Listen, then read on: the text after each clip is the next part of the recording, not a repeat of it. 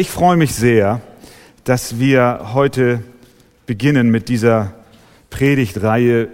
Es ist ja schon auch äh, sehr beeindruckend, dass Gott uns das Fenster öffnet, einen kleinen Blick gibt, den Vorhang zur Seite schiebt. Wir haben es genannt, wie alles begann. Der Anfang und das ist, was den Menschen immer schon interessiert hat. Wo kommen wir her? Wie, wie ist alles gestartet? Und ich lade euch ein, dass ihr zusammen mit mir aufsteht und wir lesen heute Morgen aus ersten Buch, aus dem ersten Buch Mose, Kapitel 1, die ersten beiden Verse. Im Anfang schuf Gott die Himmel und die Erde. Die Erde aber war wüst und leer, und es lag Finsternis auf der Tiefe, und der Geist Gottes schwebte über den Wassern. Amen. Herr, wir bitten dich, dass du unsere Herzen öffnest und uns hilfst zu verstehen, was dein ewiges Wort uns hier an Wahrheit mitgibt. Sei du mit uns. Amen. Nehmt gerne Platz. Das erste Buch Mose bildet die Grundlage für es donnert. Hört ihr das? Für die Regie, ich fange nochmal an, ohne Donner. Vielleicht ist es ein Zeichen wie immer ihr das interpretieren wollt. Also nochmal. Das erste Buch Mose bildet die Grundlage für die gesamte Heilige Schrift und den christlichen Glauben. Es beschreibt die Schöpfung des Universums. Es beschreibt die Schaffung des Menschen von Mann und Frau, den Beginn des heiligen Bundes der Ehe, den Einzug von Sünde und Tod in die Welt, das Gericht Gottes über die Sünde in Form der großen Flut und auch anderer Gerichte. Es zeigt uns Gottes Gerechtigkeit, aber auch seine Liebe und seine Barmherzigkeit und Langmut.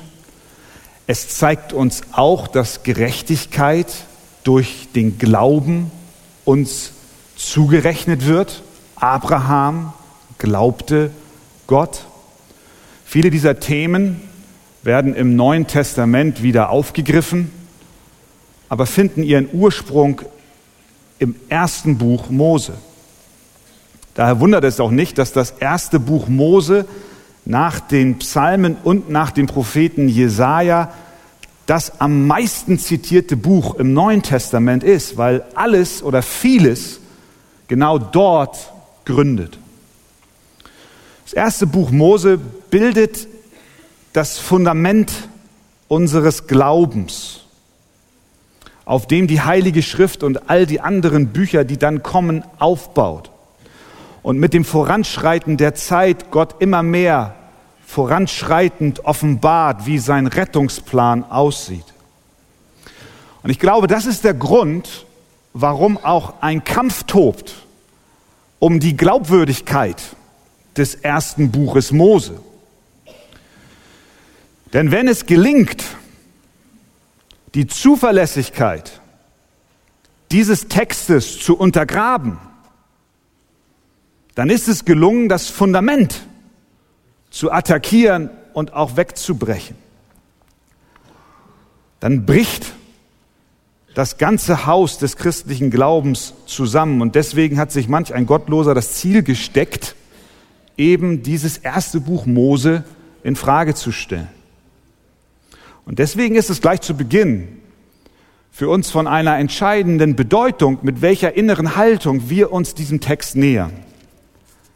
Ist dieser Text für uns ein Märchen, eine Fabel, Ergebnis des Denkens eines Menschen, der darüber sinniert hat, wie wohl alles begonnen habe und er das dann auf Papyrus gebracht hat und wir jetzt so einen Text haben und wir ihn eigentlich behandeln wie ein Text, der beginnt, es war einmal vor langer, langer Zeit und der endet dann und wenn sie nicht gestorben sind, dann leben sie noch heute.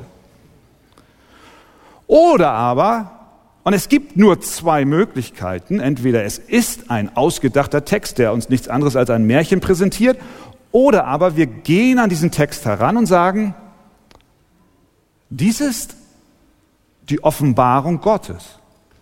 Das ist, was er uns sagt, wie alles anfing.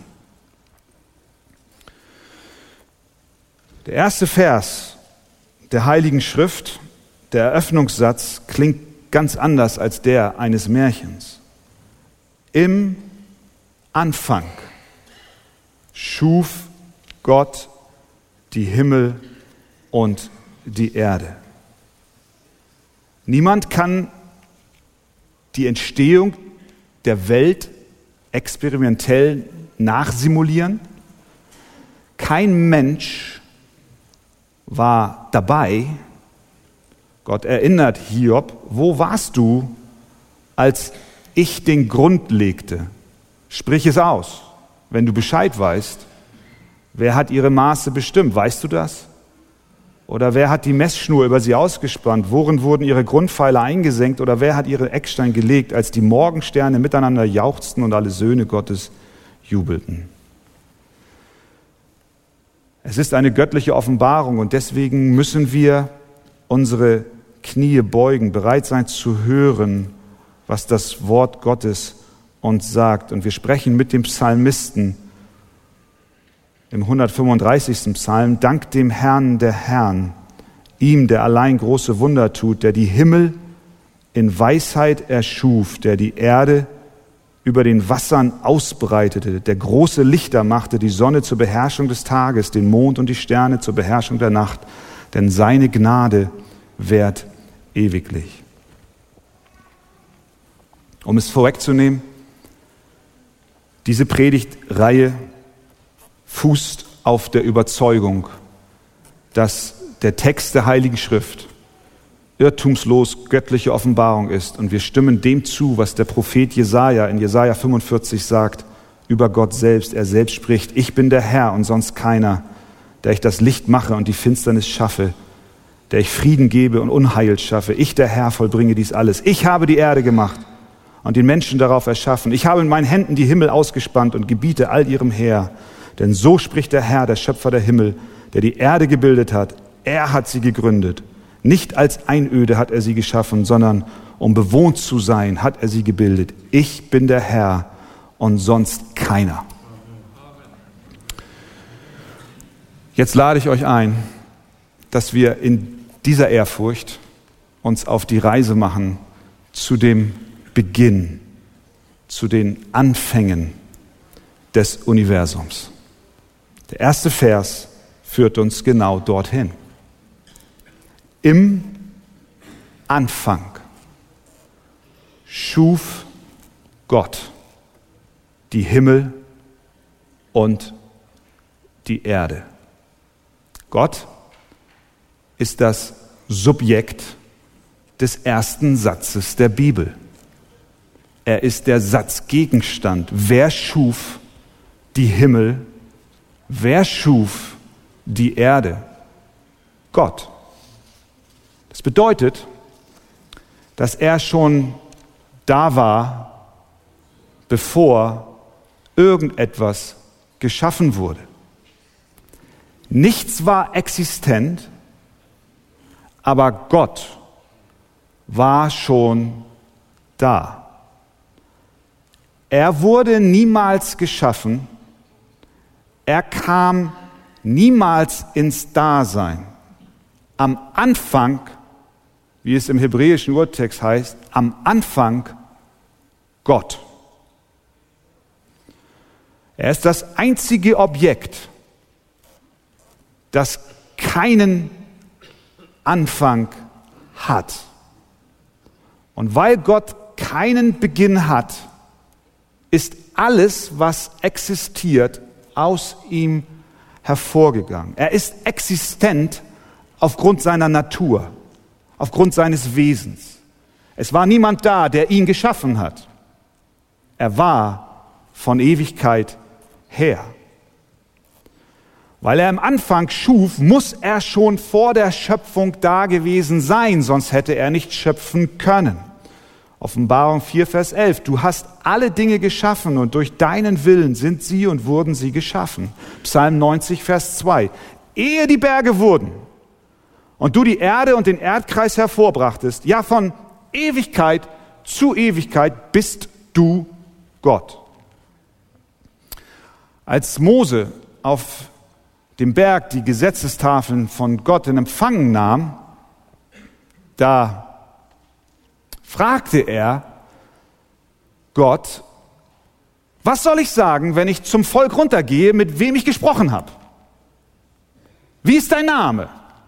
Und Gott antwortete ihm, ich bin, der ich bin. Mein Name ist, ich bin, der ich bin. Das heißt, seine Existenz und sein Wesen wird durch ihn selbst bestimmt. Ich bin der ich bin. Es gibt keinen Anfang. Ich, mein Wesen ist ich. Ich bin ohne Anfang, ohne Ende. Er ist von keinem Teil der Schöpfung abhängig. Auch ohne sie wäre er vollkommen. Matthew Henry, ein Pfarrer und Bibelkommentator, schreibt zu diesem ersten Vers aus dem ersten Buch Mose dies. Der erste Vers der Bibel gibt uns eine zuverlässigere und bessere, eine befriedigendere und nützlichere Erkenntnis als alle Bücher der Philosophie. Der lebendige Glaube eines demütigen Christen versteht diese Dinge, also die Dinge der Schöpfung, besser als die erhabenen Einbildungen der klügsten Köpfe. Und ich glaube, was er sagt und ausdrückt, ist wahr. Das Demütige vielleicht auch manchmal einfältige Herz eines Christen beugt sich dieser Wahrheit. Und kluge Köpfe kommen genau bei dieser Frage auch an ihre Grenzen. Denn die Präexistenz Gottes, seine Gegenwart, bevor die Welt geschaffen wurde, ist genau der entscheidende Punkt, an dem auch Gottes Leugner keine Erklärung haben. Die Theorie des Urknalls zum Beispiel kann nicht die Frage beantworten, wer war denn da? Wer hat denn den Zündschlüssel gedreht? Es muss eine Ursache gegeben haben, eine ursächliche Ursache. Und wenn Gott nicht da ist, dann weiß man nicht, wer diesen entscheidenden Impuls gegeben hat. Die Bibel gibt uns die Antwort. Am Anfang Gott. Er war da. Da kann man natürlich sagen, ja und, was hat das mit meinem Leben zu tun? Was interessiert mich das, was damals geschah? Die Tatsache, dass Gott von Ewigkeit her existent ist, hat Auswirkungen auf dein persönliches Leben. Es hat Konsequenzen. Ob wir glauben, es ist kein Gott und alles ist aus Zufall, aus sich selbst heraus entstanden, oder ob wir glauben, da ist Gott, der von Ewigkeit her war. Ich will euch versuchen zu erklären, was, was das für Konsequenzen hat. Die erste Konsequenz ist, wenn wir glauben, dass die Bibel wahr ist, wenn wir glauben, dass Gott da war vor Beginn der Welt, dann heißt das, dass es ein Ziel, einen Sinn, einen Zweck für unser Leben gibt. Niemand schafft etwas, niemand produziert etwas, ohne damit eine Absicht zu verfolgen. Ich habe einen Hasenstall gebaut mit einer Absicht, dass ich dort Hasen reinsetze. Niemand baut oder entwickelt einen Schraubenzieher, ohne damit eine Absicht zu verfolgen. Er baut, er entwickelt, er designt, er produziert ein Werkzeug, in diesem Fall diesen Schraubenzieher, damit dieser Schraubenzieher ein Ziel erfüllt, ein Zweck erfüllt, nämlich er soll die Schraube reindrehen oder er soll sie rausdrehen. Wenn Gott als ursächliches Wesen da war, als er die Welt schuf, dann heißt das doch, er hatte sie einfach nur so gemacht, sondern er hat ein Ziel damit verfolgt. Er hat einen Plan. Und wenn es Gott nicht gäbe und diesen, dieses Ziel und dieser Zweck, den er gemacht, den er sich vorgenommen hat, um uns zu schaffen, wenn es ihn nicht gäbe, dann wüssten wir auch nicht, was gut und was falsch ist. Erst in dem Moment, wo ein Schöpfer hinter der Schöpfung eines Gegenstandes steht, kann ich auch wissen, ob dieser Gegenstand diesen Zweck gut oder schlecht erfüllt. Streichst du Gott weg, hast du keinen Maßstab mehr. Ein Schraubenzieher ist dann gut, wenn er die Schraube gut reindreht. Ich habe ein Werkzeugset mal geschenkt bekommen, diese günstigen Pakete vom Baumarkt, wo du für, weiß ich, 9,90 Euro ganze, denkst du, wow, hast einen guten Schnitt gemacht. Aber dann nimmst du diesen Schraubenzieher und drehst ihn und schon merkst du, der, der packt das nicht. Der hat den Zweck nicht erfüllt. Der hat nicht das erreicht, wozu er gemacht ist. Wenn er keinen Zweck hätte, dann würde es auch niemanden kratzen, worüber er oder wozu er da ist. Das heißt, wenn Menschen, wenn wir von Gott geschaffen wurden, wenn du von Gott geschaffen wurdest, wenn Gott der Ursprung aller Dinge ist, dann gibt es auch einen Sinn für deine Existenz. Streichst du Gott und sagst, es war der Zufall, dann bleibt die Frage offen, warum bin ich hier? Aber erkennen wir an, was das erste Buch Mose uns lehrt, am Anfang Gott, dann wissen wir, wir sind nicht Ergebnis eines Zufalls, sondern eines Planes. Er hat uns geschaffen.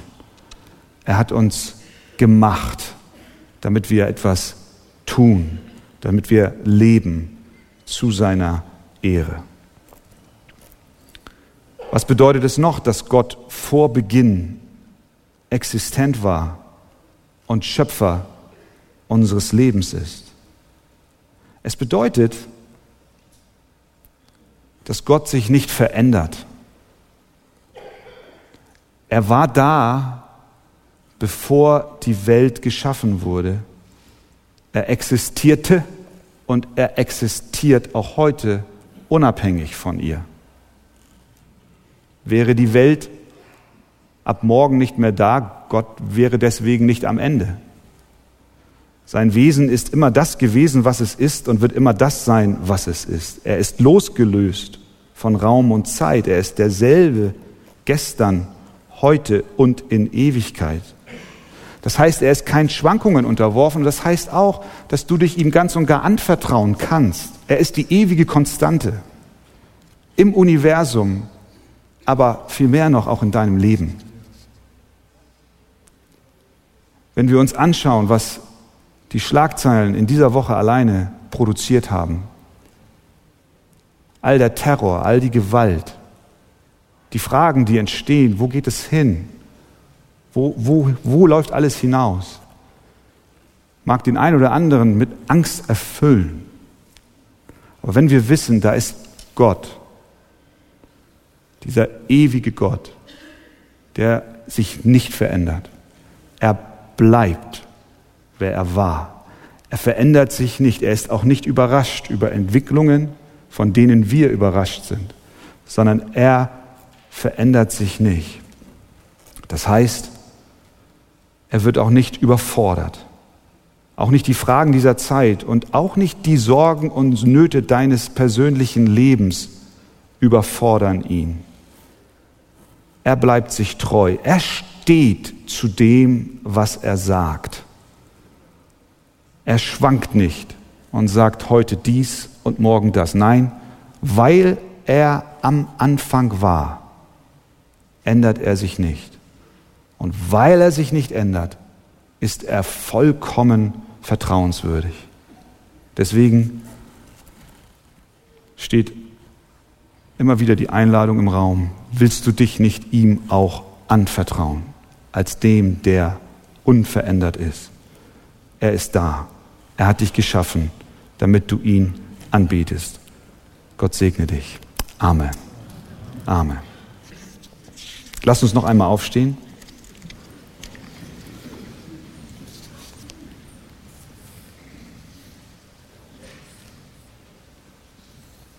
Und wir lesen 1. Mose 1, 1 und 2.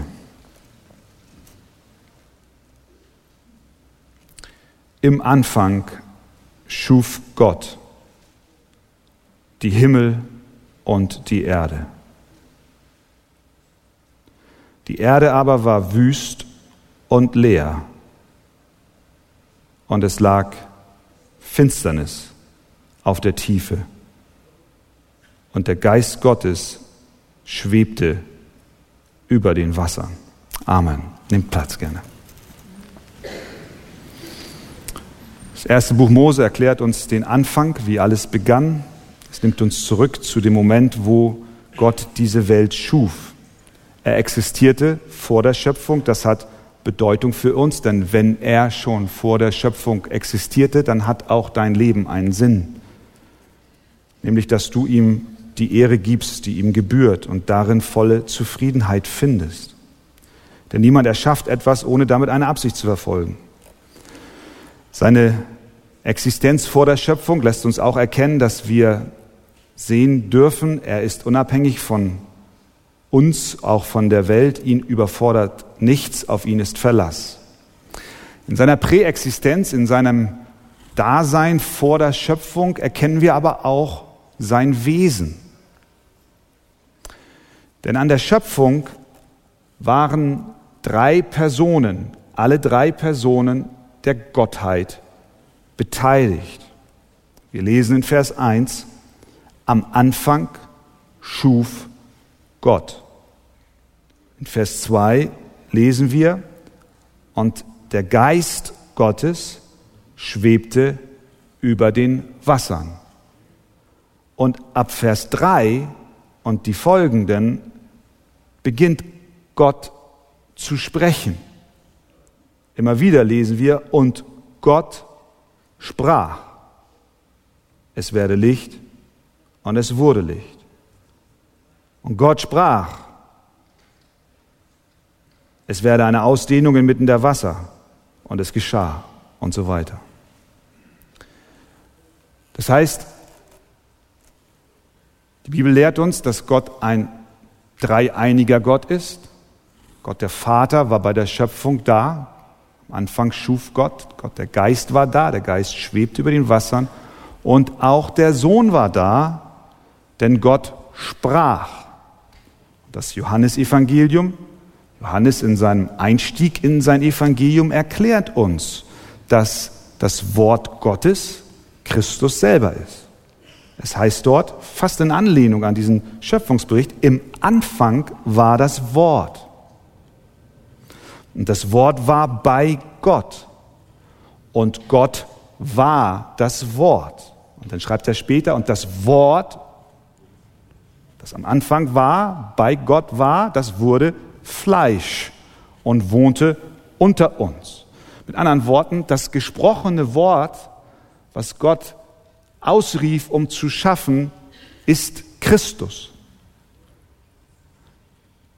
Das Wort wurde Fleisch. Am Anfang war das Wort. Also die Schöpfung ist entstanden durch den dreieinigen Gott. Am Anfang schuf Gott. Dieser Gott, den uns die Bibel gleich präsentiert, ist der dreieinige Gott. Wir haben also Gott, das Wort Gottes und den Geist Gottes zusammen schaffen sie. Sie schufen gemeinsam die Welt. Das heißt, sie waren da, Gott war da in seinen drei Personen. Dann könnte man denken, oh Mann, das ist ja furchtbar.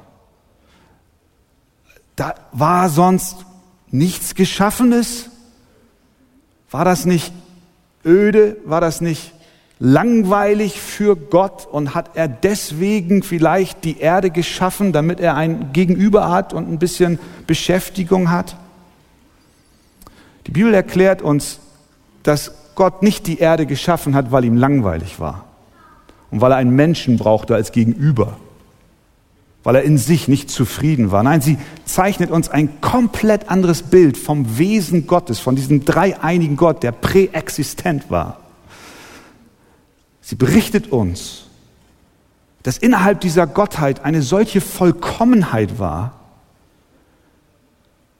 dass er, dass es der Moment und der Punkt ist, der am höchsten ist, den wir uns überhaupt vorstellen können. Jesus selber gibt uns den Einblick. Er schiebt den Vorhang zur Seite und er gibt uns einen Einblick darin, wie es war, bevor die Welt geschaffen wurde, in dieser Gottheit.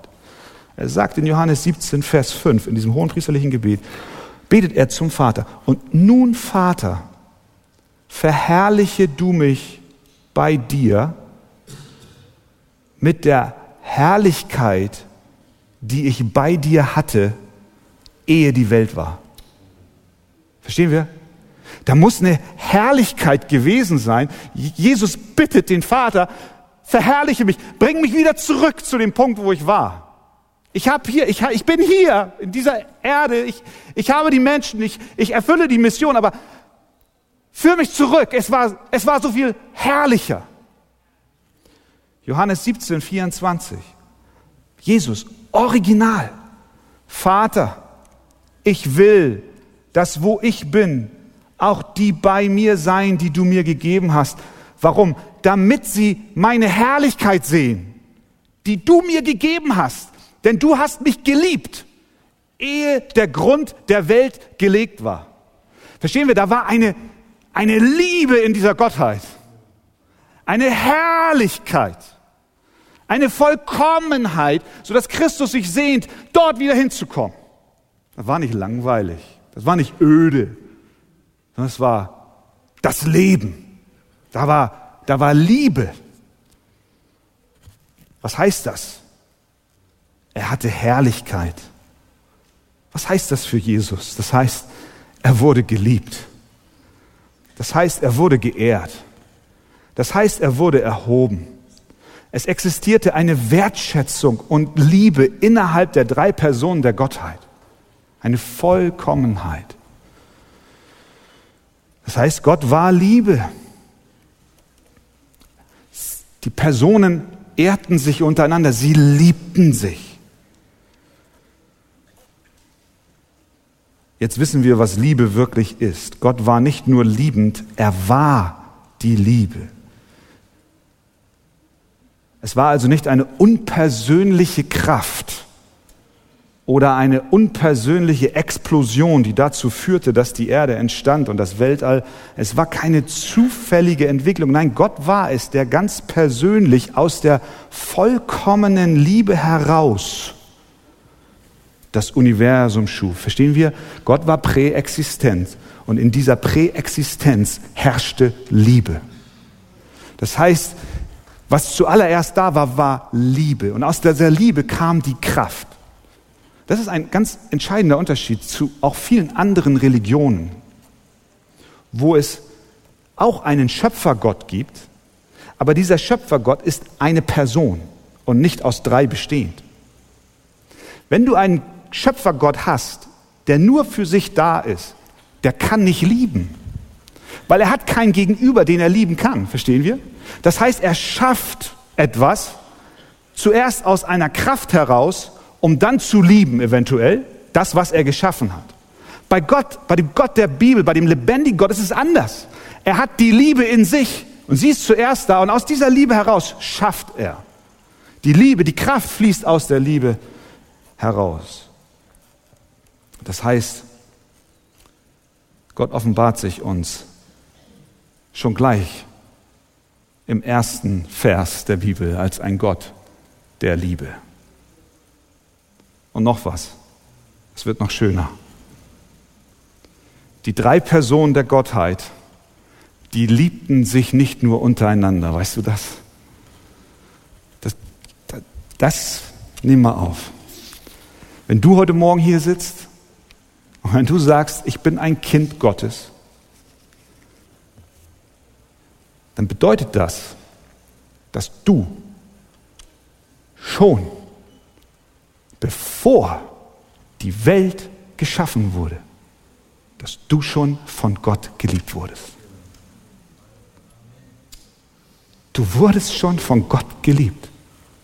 Epheser 1, 3 bis 6. Gelobt sei Gott, der Vater unseres Herrn Jesus Christus, der uns gesegnet hat mit allem geistlichen Segen im Himmel durch Christus.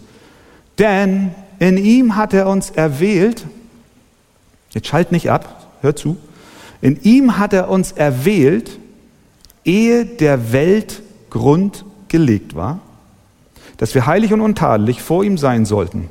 Und jetzt, in seiner Liebe hat er uns dazu vorherbestimmt, seine Kinder zu sein, durch Jesus Christus, nach dem Wohlgefallen seines Willens. Verstehen wir? Gott in diesen drei Personen hatte eine vollkommene Liebe untereinander. Und in diese Liebe hinein hat er dich eingeschlossen. Er sah dich schon. Es war noch nichts da, aber Gott sah schon dein Leben. Er hat dich erwählt, bevor er in seiner Kraft irgendeine Schöpfung des Universums hervorbrachte, dachte er schon an dich. Das heißt, die Liebe, die schon vor aller Existenz da war, war auf dich gerichtet. Diese Liebe war die Kraft, aus der die Schöpfung hervorgegangen ist. Und mit dieser Liebe hat auch er dich geliebt. Seinen Namen preisen wir dafür, dass wir eingeschlossen sind in die Präexistenz, in die Liebe Gottes. Amen. Und dann haben wir noch einen zweiten Gedanken.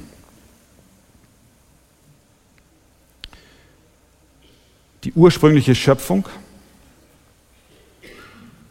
ist ganz offensichtlich ohne Form. Sie ist leer und unbewohnt. Schauen wir in Vers 2. Die Erde aber war wüst und leer. Und es lag Finsternis auf der Tiefe. Und der Geist Gottes schwebte über den Wassern. Das sind drei Dinge, die auffallen. Im Anfang schuf Gott die Himmel und die Erde. Und wie war die Erde? Die Erde aber war, Vers 2, wüst und leer. Und es lag Finsternis auf der Tiefe. Das heißt, die Erde war wüst, leer und finster. Es war ein, wie es im hebräischen Originaltext heißt, es war ein, das kennen wir auch in unserer Sprache, ein Tohu Wabohu. Kennt ihr, ne? Das kommt daher. Wüst, leer, finster. Ein unproduktiver, ein unbewohnbarer, ein unwirtlicher Ort. Aber dann fängt Gott an zu sprechen. Vers 3. Und Gott sprach, es werde Licht. Darüber hören wir dann am, äh, äh, im folgenden Sonntag.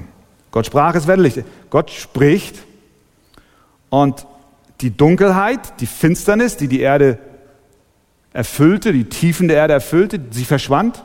Die Unordnung wurde zur Ordnung. Durch das Wort Gottes entstand Ordnung und Licht.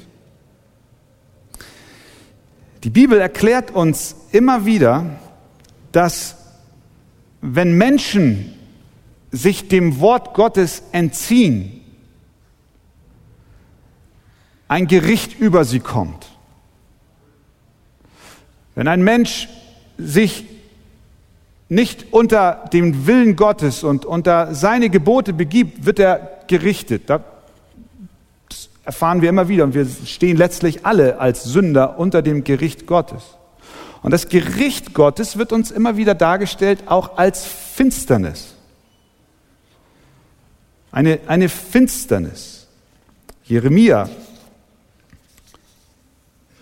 schreibt oder prophezeit oder Gott sagt durch den Propheten Jeremia, die, die sich dem Wort Gottes entzogen haben, beschreibt sein Gericht. Und hör mal, was er sagt. Wahrlich, mein Volk ist töricht, sie kennen mich nicht. Närrische Kinder sind sie und ohne Einsicht. Weise sind sie, Böses zu tun, aber Gutes zu tun verstehen sie nicht. Ich schaute zur Erde, doch siehe, sie war wüst und leer und zum Himmel, aber sein Licht war verschwunden. Also, da, da war das Volk Gottes, sie sündigen, Gott beschreibt hier sein Gericht, er schaut auf die Erde und siehe, sie war wüst und leer, das Licht war verschwunden. Es war mal kultiviert, aber durch ihre Sünde ist es alles wieder rückwärts gegangen. Sie haben mit ihrer Sünde, durch das sich entziehen dem Worte Gottes, haben sie die Schöpfung wieder rückgängig gemacht. Ich schaute, ich schaute zum Himmel und sein Licht war verschwunden. Ich schaute die Berge an doch siehe, sie erbebten und alle Hügel schwankten. Ich schaute und siehe, da war kein Mensch mehr. Und alle Vögel des Himmels waren verschwunden. Versteht ihr das? Und siehe, das fruchtbare Land war zur Wüste geworden und alle seine Städte waren zerstört vor dem Herrn, vor der Glut seines Zornes. Also, in der Schöpfung haben wir Gott. Er schafft die Erde, sie war wüst und leer und Finsternis ist über sie. Der Mensch, dann kommt das Wort Gottes und durch sein Wort entsteht etwas, Licht und Ordnung.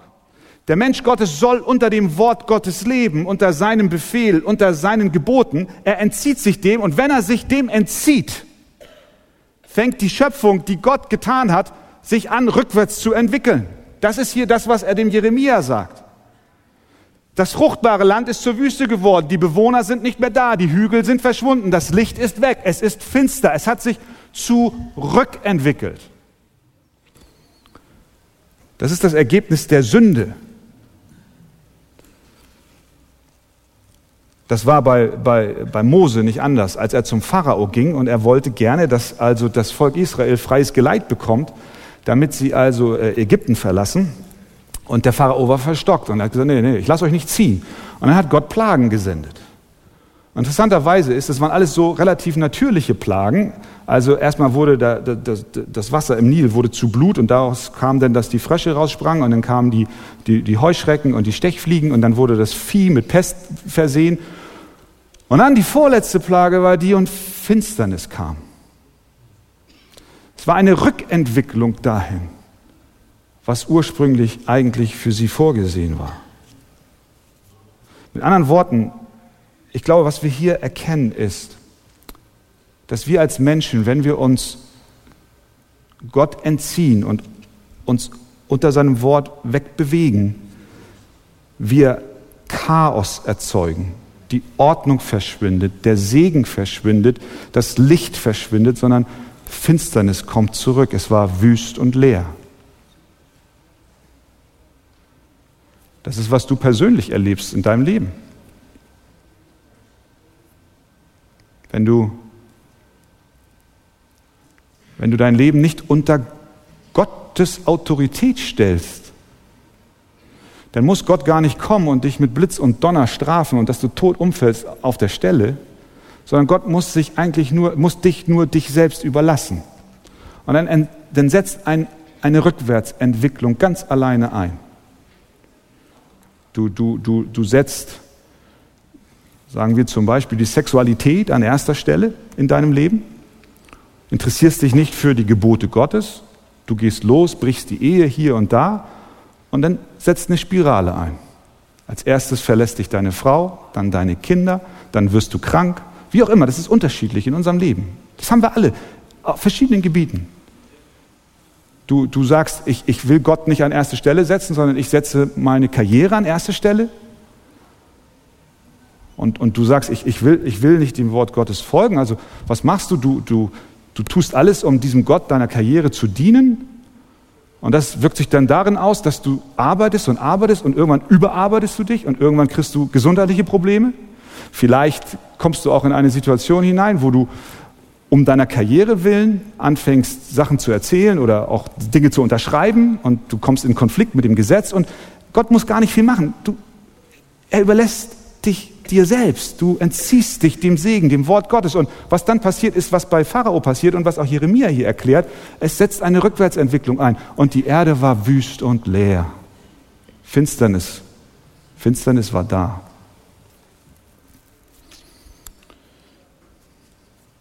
Der Tim Keller hat diesen Gedanken sehr schön ausgeführt in einer seiner Predigten.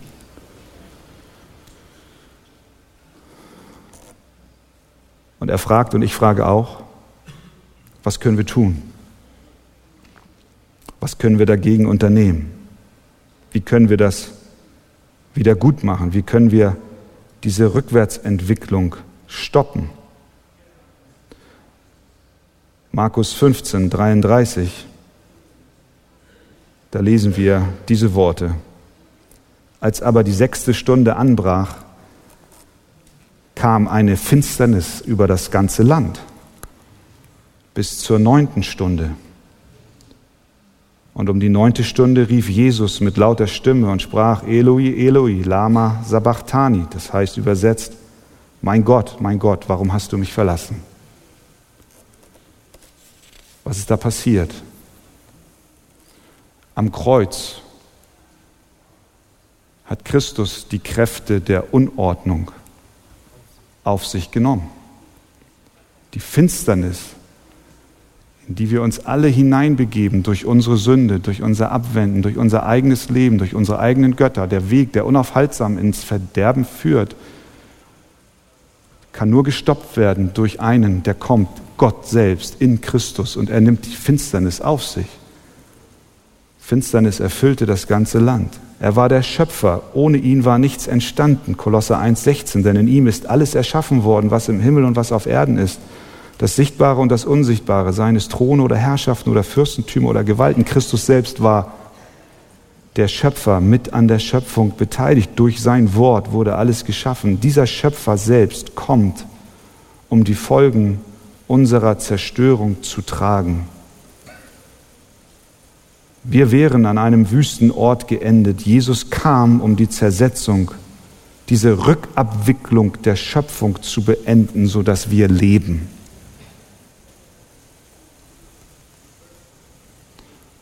Und durch seinen Tod und durch seine Auferstehung sagt er zu dir, es werde Licht in deinem Herzen. Wie der Korinther sagt, mit derselben Kraft, wie er das Universum in Existenz rief, so hat er auch in deinem Herzen Licht gemacht. Er hat geschaffen. Er hat deine Finsternis auf dich genommen. Er hat das Gericht getragen. Die Finsternis ist in der Bibel Zeichen des Gerichtes. Aber Christus selbst kam, um sie für dich auf sich zu nehmen.